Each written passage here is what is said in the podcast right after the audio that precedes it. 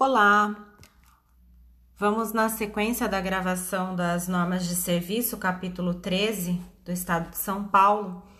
Mas antes eu gostaria de deixar uma mensagem para vocês, que hoje ao abrir meu livrinho de Minutos da Sabedoria, é, veio falando sobre o equilíbrio. Não perca seu equilíbrio interno, por maior que seja a tempestade que o envolve não perca seu equilíbrio. Todas as tempestades passam, e se soubermos recebê-las com serenidade, nenhum mal nos causarão, nos causarão. Jesus dormia no fundo da barca quando os discípulos o chamaram nervosos. Ele acalmou tudo. Faça o mesmo. Recorra ao Mestre Divino para que as tempestades se acalmem ao seu lado. E isso nos traz a mensagem de que a gente tem que manter o equilíbrio em tudo na nossa vida, principalmente nos nossos estudos.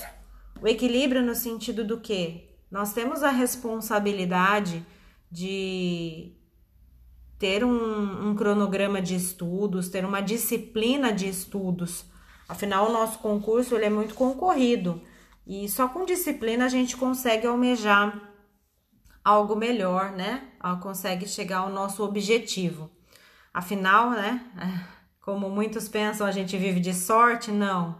A sorte é só um elemento definidor no final, mas se a gente não estudar, não vai adiantar de nada a sorte. Então a gente tem que manter o equilíbrio. Eu, por muito tempo, é, achava que eu tinha que estudar de segunda a segunda, 10, 12 horas por dia. Hoje eu estudo menos, eu faço um descanso no domingo e eu, com esse equilíbrio, eu consegui obter até melhores resultados, uma maior produtividade. Então fica a palavra de hoje: equilíbrio, equilíbrio para tudo. Seguindo nossa leitura, vamos capítulo 13, item 76 do atendimento ao público. O atendimento ao público será, no mínimo, de seis horas diárias, em dias e horários estabelecidos pelo juiz corregedor permanente, observadas as peculiaridades locais, sem prejuízo do poder normativo da Corregedoria Geral da Justiça. 76.1. O atendimento ao público nas unidades de registro de imóveis do Estado obedecerá ao horário ininterrupto das 9 às 16 horas sem prejuízo da jornada de trabalho estipulada pelo oficial. Quando a serventia de imóveis acumular a atribuição de protesto de letras e títulos, o horário de atendimento ao público desta especialidade será o mesmo fixado para o tabelião de notas da mesma comarca. 77. As portarias editadas fixando a jornada de trabalho dos serviços notariais e de registro serão encaminhadas à Corregedoria Geral da Justiça. 78. A jornada de trabalho para atendimento ao público deverá ser de horário ininterrupto nas unidades dos serviços de notas e de registro que contem com no mínimo três escreventes. 78.1. O juízo corregedor permanente respectivo há de referêndum da Corregedoria Geral da Justiça e, por meio de decisão fundamentada, poderá dispensar determinada unidade extrajudicial de cumprir o horário ininterrupto tratado no subitem anterior. 78.2. As decisões do juízo corregedor permanente que dispensarem o horário ininterrupto só entrarão em vigor depois de referendadas pela Corregedoria Geral da Justiça. 79. Os serviços notariais e de registro serão prestados de modo eficiente e adequado em dias e horários estabelecidos pelo juízo competente, atendidas as peculiaridades locais, em local de fácil acesso ao público e que ofereça segurança para o arquivamento de livros e documentos. 79.1. As unidades dos serviços notariais e de registro de todas as comarcas do estado de São Paulo não funcionarão nos feriados nacionais, estaduais e municipais. 79.2. Nos dias úteis em que a atividade judicial sofrer paralisação em razão de deliberação da Igreja Presidência do Tribunal de Justiça do Estado de São Paulo, a abertura das unidades extrajudiciais é facultativa, observada a obrigatoriedade do regime de plantão para o serviço de registro civil das pessoas naturais. 79.3, nos pontos facultativos forenses dos dias 28 de outubro e 8 de dezembro, bem como durante o recesso forense de fim de ano fixado pelo Tribunal de Justiça, as serventias funcionarão normalmente, facultando-se, a critério do titular, a abertura nos dias 24 e 31 de dezembro. 80. Na prestação dos serviços, os notários e registradores devem a. Atender as partes com respeito, urbanidade, eficiência e presteza. B. Atender por ordem de chegada, assegurada prioridade às pessoas com deficiência, aos idosos com idade igual ou superior a 60 anos, com prioridade especial aos maiores de 80 anos, às gestantes, às lactantes, às pessoas com crianças de colo e aos obesos, exceto no que se refere à prioridade de registro prevista em lei.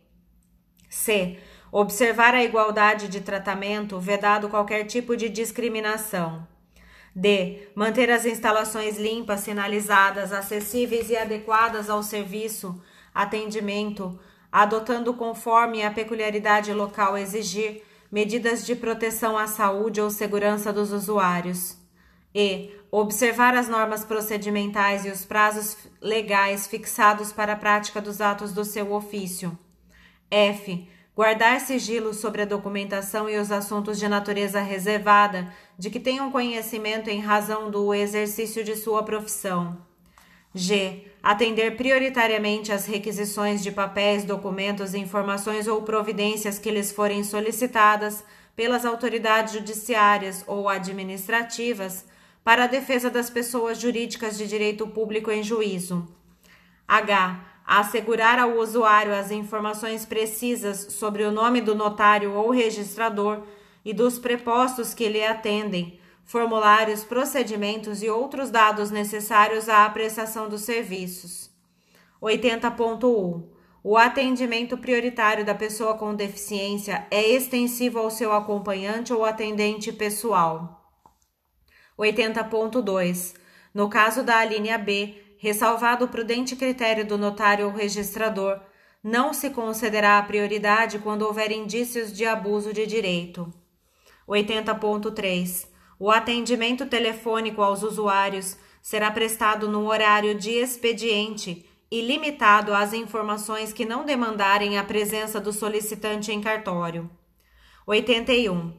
Observadas as normas locais, deverá ser afixada, no lado externo de cada unidade de serviço, placa indicativa com a informação precisa da serventia a que se refere, ao horário de atendimento e plantão, se houver da formação dos arquivos de segurança, backups das serventias extrajudiciais. 82. Os notários e registradores devem formar e manter atualizados arquivos de segurança, backups, observados os seguintes critérios: a. Preservação dos registros públicos originais. b. Prazo de um ano para a formação do arquivo de segurança abrangendo pelo menos os documentos de 1 de janeiro de 76 em diante, exceto para 1. Um, os livros Registro Diário da Receita e da Despesa, Protocolo, Controle de Depósito Prévio e Auxiliar de Protocolo. Inciso 2. Os tabelionatos de protesto, cujos arquivos de segurança deverão abarcar ao menos os livros escriturados nos últimos cinco anos. C. Pronta inserção dos documentos no arquivo de segurança. D. Observação da Lei 12.682 de 2012 para digitalização e armazenamento dos documentos, dispensado o emprego de certificado digital emitido no âmbito da Infraestrutura de Chaves Públicas Brasileira ICP Brasil. E. Formação do arquivo de segurança partindo-se dos documentos mais recentes para os mais antigos. F. Os documentos que não forem nativamente eletrônicos deverão ser digitalizados por meio de captura de imagem a partir dos documentos originais.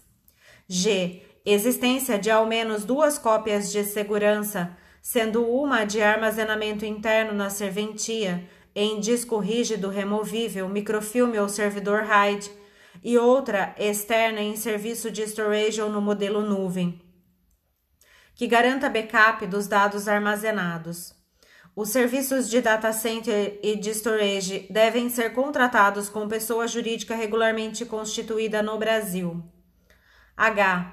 Matriz com resolução equivalente a 200 dpi, permitida a compressão sem perda, exceto quando adotado microfilme. I. Adoção de sistema de indexação que possibilite a sua precisa localização. J.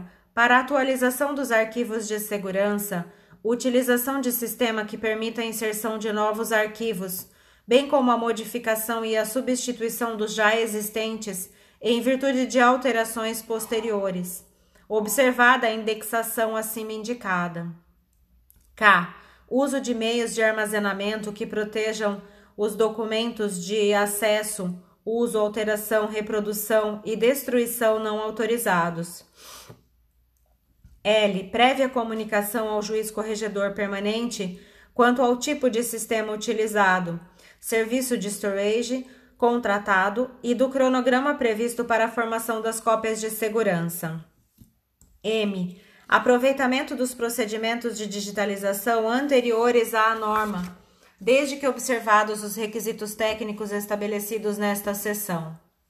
83. A formação do arquivo de segurança deverá recair sobre os seguintes documentos: a. comuns a todos os notários e registradores. Livros, registro diário da receita e da despesa, protocolo, correições, controle de depósito prévio e auxiliar de protocolo. Observação: o arquivo de segurança dos livros normativos de protocolo poderá ser formado por meio informatizado dispensada a assinatura digital e a reprodução de imagem. B. Tabelionato de notas, livros de uso geral para a lavratura dos atos notariais.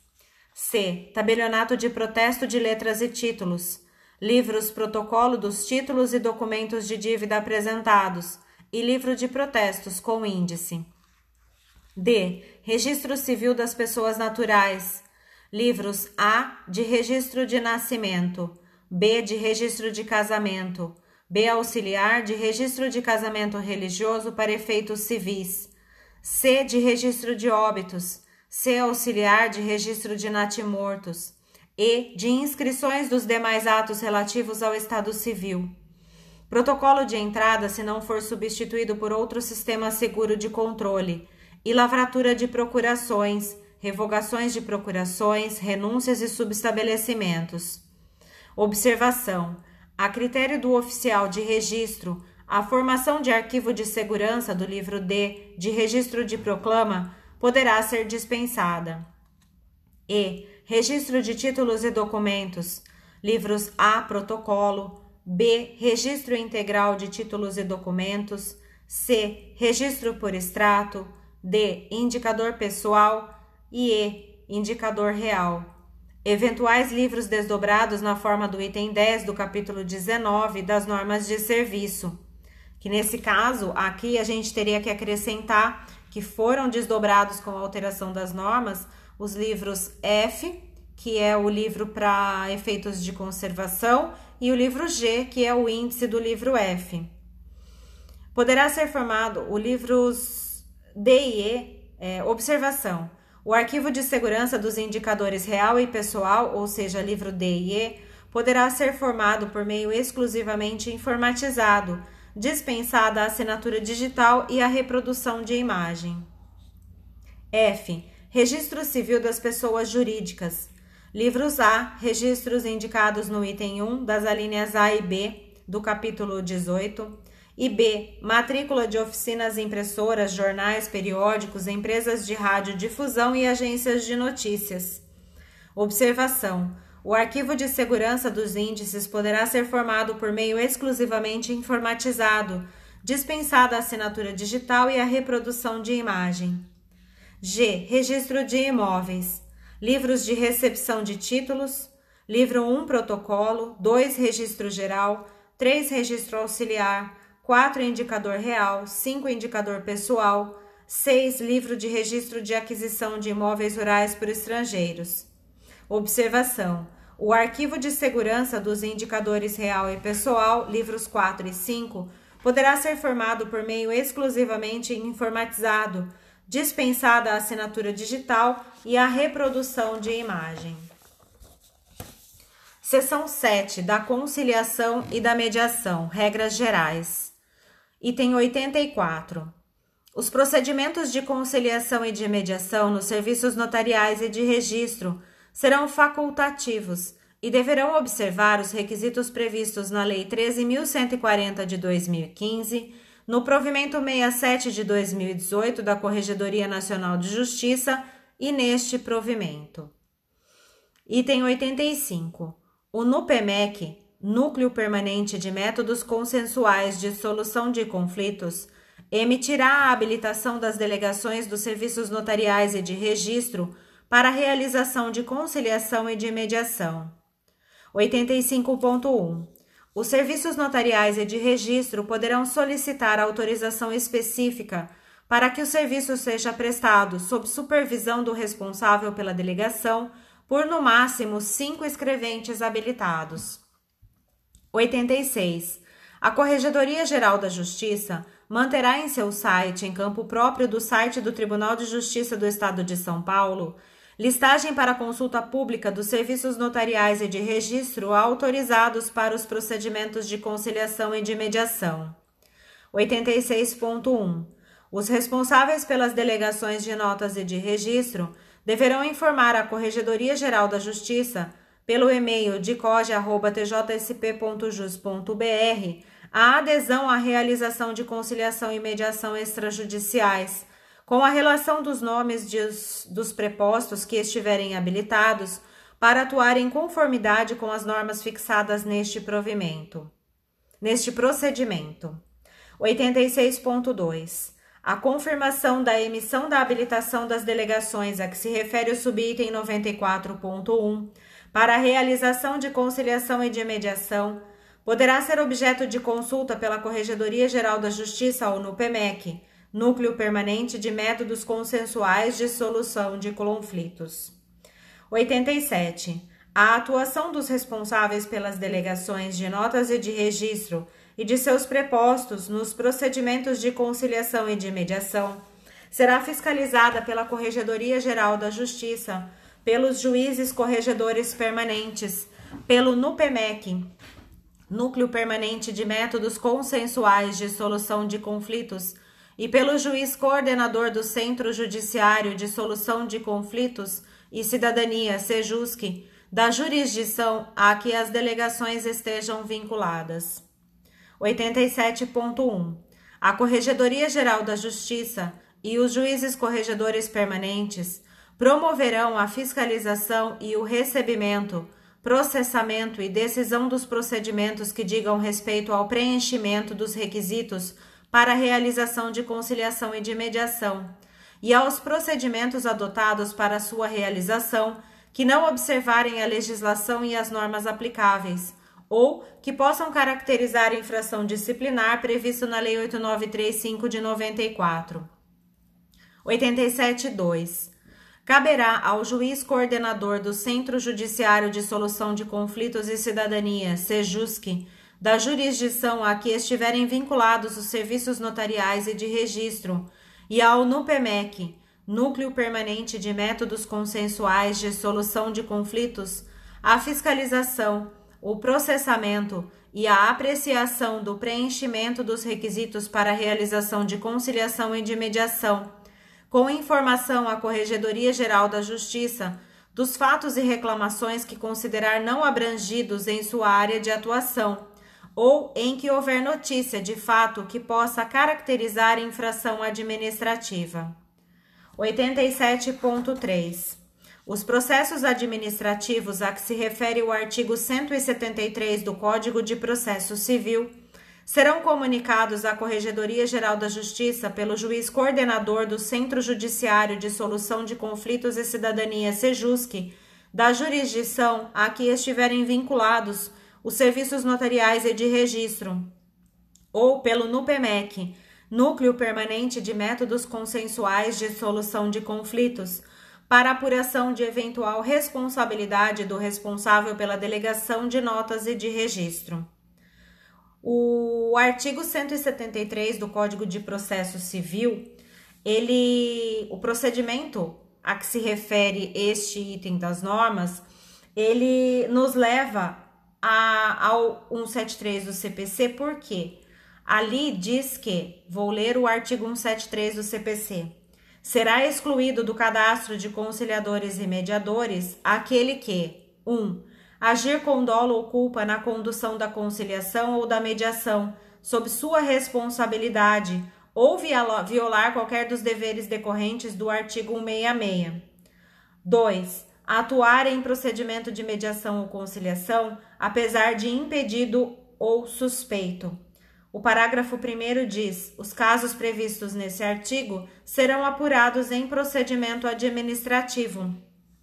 Então, é isso que quer dizer esses processos administrativos. Quando os conciliadores e mediadores infringirem nessas duas hipóteses de, de infração previsto no 173, esses processos administrativos vão ser comunicados para a Corregedoria Geral de Justiça é, pelo juiz do SEJUSC, da jurisdição a que estiverem vinculados, ou pelo NUPEMEC.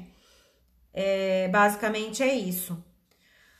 Item 88. O NUPEMEC, Núcleo Permanente de Métodos Consensuais de Solução de Conflitos, manterá no portal Auxiliares da Justiça cadastro de conciliadores e mediadores habilitados, do qual constarão os dados e informações relevantes a que se refere o parágrafo 1 do artigo 5 do Provimento 67 de 2018 da Corregedoria Nacional de Justiça. O Provimento 67 ele será gravado logo na sequência é, em sua integralidade. 88.1. Competirá ao NUPEMEC, Núcleo Permanente de Métodos Consensuais de Solução de Conflitos, classificar sistematicamente os dados colhidos na forma do caput deste item. 88.2. Para a finalidade prevista no subitem 88.1, os responsáveis pelas delegações de notas e de registro encaminharão aos sejusques de sua região os dados mensais com o número de causas de que participou ou de que participou cada um de seus prepostos, que deverá ser identificado, a matéria sobre a qual versou a controvérsia e outros dados que considerar relevantes, para que sejam inseridos no sistema MovJude e divulgados ao menos anualmente pelo NUPEMEC, Núcleo Permanente de Métodos Consensuais de Solução de Conflitos, no portal do Tribunal de Justiça. 89. Somente poderão atuar os conciliadores e mediadores formados em curso para o desempenho das funções, observadas as diretrizes curriculares estabelecidas no anexo 1 da Resolução do CNJ 125 de 2010, com a redação dada pela emenda número 2 de 8 de março de 2016. A resolução do CNJ também será lida em arquivo apartado na sequência. 89.1.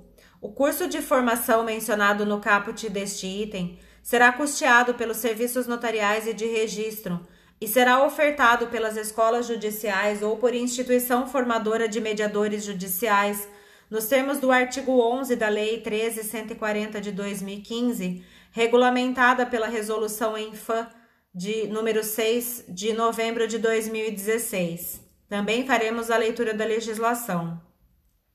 82.9. Competirá ao NUPEMEC, Núcleo Permanente de Métodos Consensuais de Solução de Conflitos, ou ao juiz coordenador do Centro Judiciário de Solução de Conflitos e Cidadania, SEJUSC, por aquele indicado, a análise da habilitação do responsável pela delegação ou dos prepostos que indicar em curso de formação a que se refere o caput deste item.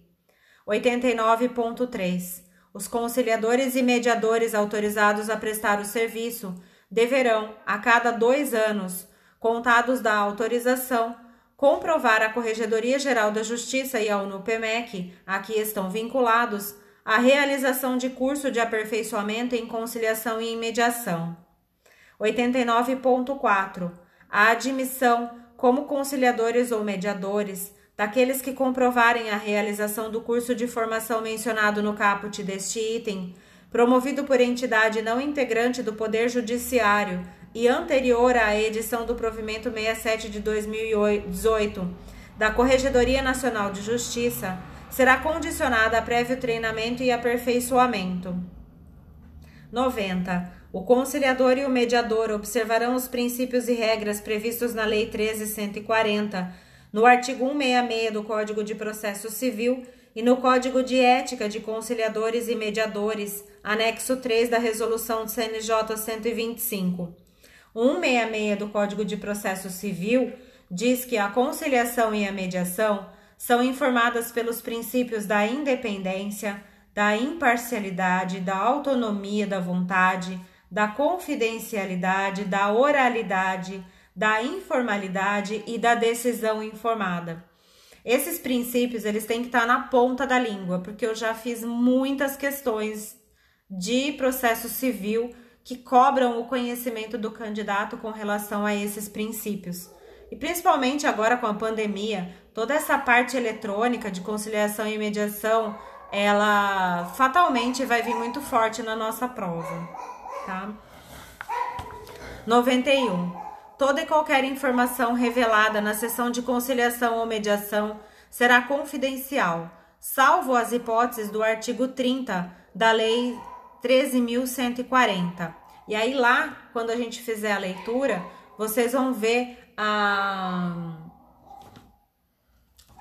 que é com relação à questão tributária. É, tem vários itens. Deixa eu pegar aqui só para dar uma lidinha por cima para vocês. O artigo 30 diz que toda e qualquer informação relativa ao procedimento de mediação será confidencial em relação a terceiros, não podendo ser revelada sequer em processo arbitral ou judicial, salvo se as partes expressamente decidirem de forma diversa ou quando sua divulgação for exigida por lei ou necessária para cumprimento de acordo obtido pela mediação. 91.1 O dever de confidencialidade aplica-se ao conciliador, ao mediador, às partes, a seus prepostos, advogados, assessores técnicos e a outras pessoas que tenham direta ou indiretamente participado dos procedimentos.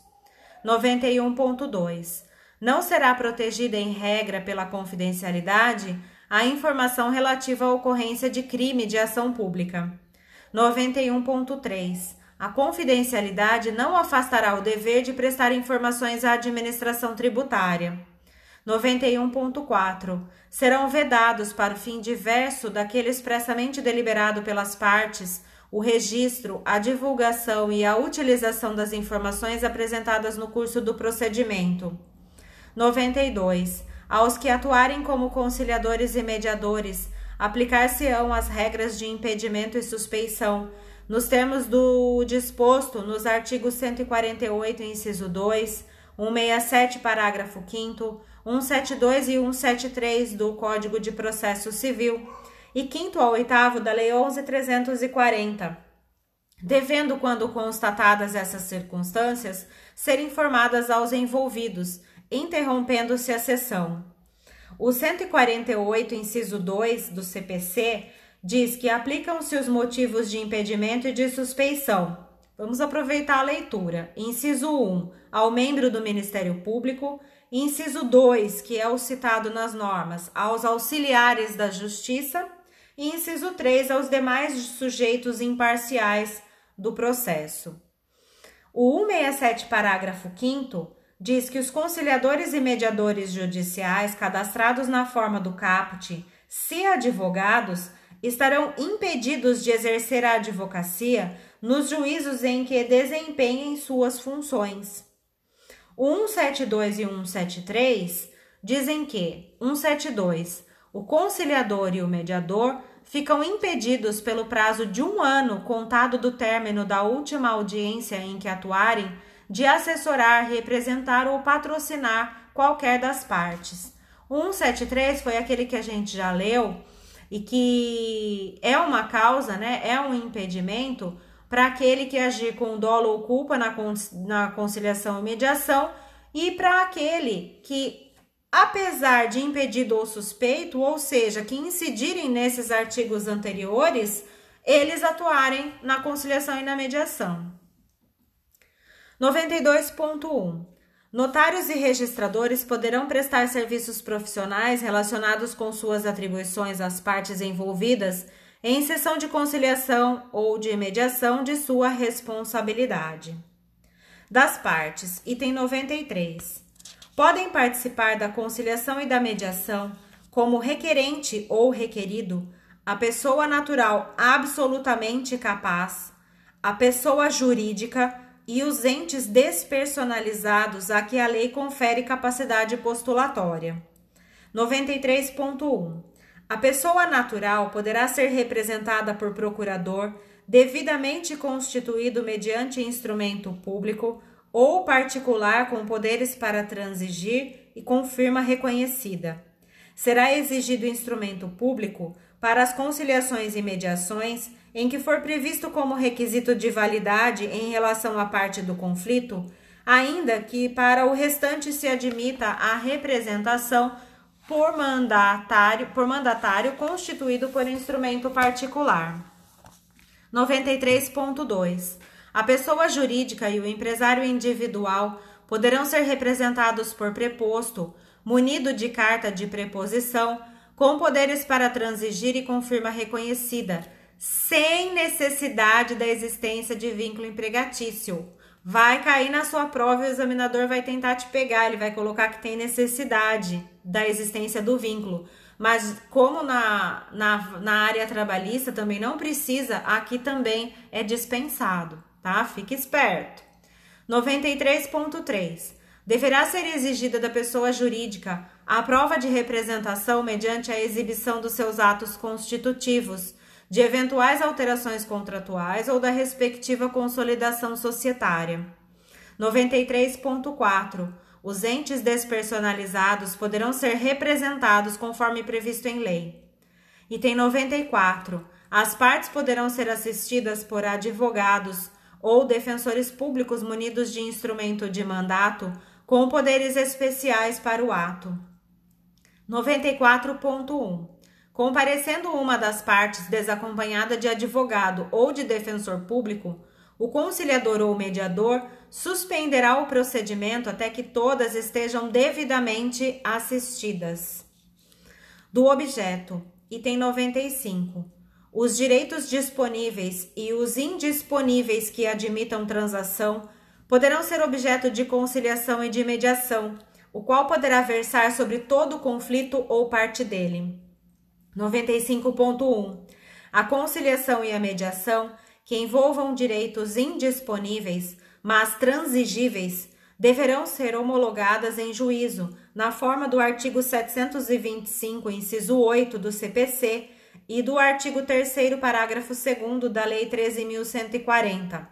Esse 725, inciso 8 do CPC, ele está inserido no capítulo do procedimento de jurisdição voluntária tá? E está expressamente previsto isso, né? A homologação em juízo. 95.2. Na hipótese do subitem anterior, o responsável pela delegação de notas e de registro encaminhará ao juízo competente o termo de conciliação ou de mediação e os documentos que instruíram o procedimento, e posteriormente, em caso de homologação, entregará o termo homologado diretamente às partes. 95.3. O encaminhamento a que se refere o subitem anterior será promovido por meio físico, mediante protocolo, até que seja regulamentado o peticionamento eletrônico. 95.4. O juiz competente poderá determinar a prestação de esclarecimentos pelo responsável pela delegação de notas ou de registro ou por qualquer das partes ou a apresentação de outros documentos que considerar necessários, como requisito para a homologação da conciliação ou da mediação. Do requerimento, item 96. O requerimento de conciliação ou de mediação poderá ser dirigido a qualquer serviço notarial ou de registro, de acordo com as respectivas competências. Artigo 42 da Lei 13.140. O artigo 42 da Lei 13.140 diz que Aplica-se esta lei, no que couber, às outras formas consensuais de resolução de conflitos, tais como mediações comunitárias e escolares e aquelas levadas a efeito nas serventias extrajudiciais, desde que no âmbito de suas competências. Parágrafo único. A mediação nas relações de trabalho será regulada por lei própria. Prosseguindo, 96.1. Admitir-se-á a formulação de requerimento conjunto firmado pelos interessados. 96.2. Para a realização de conciliação e de mediação, serão observadas as regras de especialização de cada serviço notarial e de registro, nos termos da Lei 8935 de 94. 96.3. As delegações a que é atribuída a especialidade de tabelião de notas, isolado ou cumulativamente, poderão realizar a conciliação e a mediação sobre qualquer matéria que admita a transação como forma de solução de litígio. Então aqui a gente vê uma exceção. A regra é que cada serventia vai fazer a conciliação e mediação de acordo com as matérias que atende no seu dia a dia, com as suas competências do seu dia a dia. Porém, o tabelionato de notas ele pode fazer sobre qualquer matéria que admita a transação. Vamos ficar bem atento com isso. 97. São requisitos mínimos do requerimento de realização de conciliação ou de mediação. 1. Um, qualificação do requerente, em especial o nome ou denominação social, endereço, telefone e e-mail de contato, número da carteira de identidade do cadastro de pessoas físicas, ou do Cadastro Nacional de Pessoas Jurídicas, CNPJ, na Secretaria da Receita Federal, conforme o caso. 2. Dados suficientes da outra parte para que seja possível sua identificação e convite. 3. A indicação de meio idôneo de notificação da outra parte. 4. Narrativa sucinta do conflito e, se houver, proposta de acordo. 5. Outras informações relevantes a critério do requerente. 97.1. Para os fins do caput deste item, os serviços notariais e de registro poderão disponibilizar formulário padrão aos usuários por intermédio da rede mundial de computadores ou presencialmente. 97.2. Caberá ao requerente oferecer tantas cópias do requerimento quantas forem as partes interessadas caso não opte pelo meio eletrônico como forma de notificação. 97.3. Serão de inteira responsabilidade do requerente a veracidade e correção dos dados fornecidos relacionados nos incisos 1 a 5 deste item. 98. Após o recebimento e protocolo do requerimento, se em exame formal for considerado não preenchido algum dos requisitos previstos no item 105, o requerente será notificado, preferencialmente por meio eletrônico, para sanar o vício no prazo de 10 dias, marcando-se nova data para audiência, se necessário. 98.1. Persistindo não cumprimento de qualquer dos requisitos, o conciliador ou mediador rejeitará o pedido. 98.2. A inércia do requerente acarretará o arquivamento do pedido por ausência de interesse. 99. No ato de requerimento, o requerente pagará emolumentos referentes a uma sessão de mediação de até 60 minutos. Item 100. A distribuição do requerimento será anotado no livro de protocolo de conciliação e de mediação, conforme a ordem cronológica de apresentação. Item 101. Ao receber o requerimento, o serviço notarial ou de registro designará de imediato data e hora para a realização da sessão de conciliação ou de mediação e dará ciência dessas informações ao apresentante do pedido, dispensando-se a notificação do requerente. Item 101.1. A ciência a que se refere o caput deste item recairá na pessoa do apresentante do requerimento, ainda que não seja ele o requerente. Item 101.2. Ao apresentante do requerimento será dado o recibo do protocolo com indicação de todos os valores pagos a título de depósito prévio, acompanhado de contrarrecibo assinado pelo requerente, especificando-se as parcelas relativas à receita dos notários e registradores, à receita do Estado, à contribuição da carteira de previdência das serventias não oficializadas, à parte destinada ao custeio dos atos gratuitos praticados pelos oficiais do Registro Civil das Pessoas Naturais, à parte destinada ao Fundo de Despesas Especiais do Tribunal de Justiça, à contribuição de solidariedade e quaisquer outras despesas autorizadas. O contrarrecibo será arquivado em classificador próprio para essa finalidade. Item 102. A notificação da parte requerida será realizada por qualquer meio idôneo de comunicação, devendo ocorrer preferencialmente por meio eletrônico, por carta com AR ou notificação por oficial de RTD do domicílio de quem deva recebê-la. 102.1. O serviço notarial ou de registro informará ao requerente os meios idôneos de comunicação permitidos e respectivos custos. 102.2. O requerente arcará com o custo da notificação. No entanto, se for feita por meio eletrônico, não será cobrada. 102.3. O custo do envio da carta com AR não poderá ser superior ao praticado pela empresa brasileira de Correios e Telégrafos e o custo da notificação por oficial de RTD será o previsto na tabela de emolumentos. Item 103. O serviço notarial ou de registro remeterá, com notificação, cópia do requerimento à parte requerida, esclarecendo desde logo que sua participação na sessão de conciliação ou de mediação será facultativa e concederá prazo de 10 dias para que, querendo, indique por escrito nova data e horário, caso não possa comparecer à sessão designada. Item 103.1. Para conveniência dos trabalhos, o serviço notarial ou de registro poderá manter contato com as partes no intuito de designar data de comum acordo para a sessão de conciliação ou de mediação.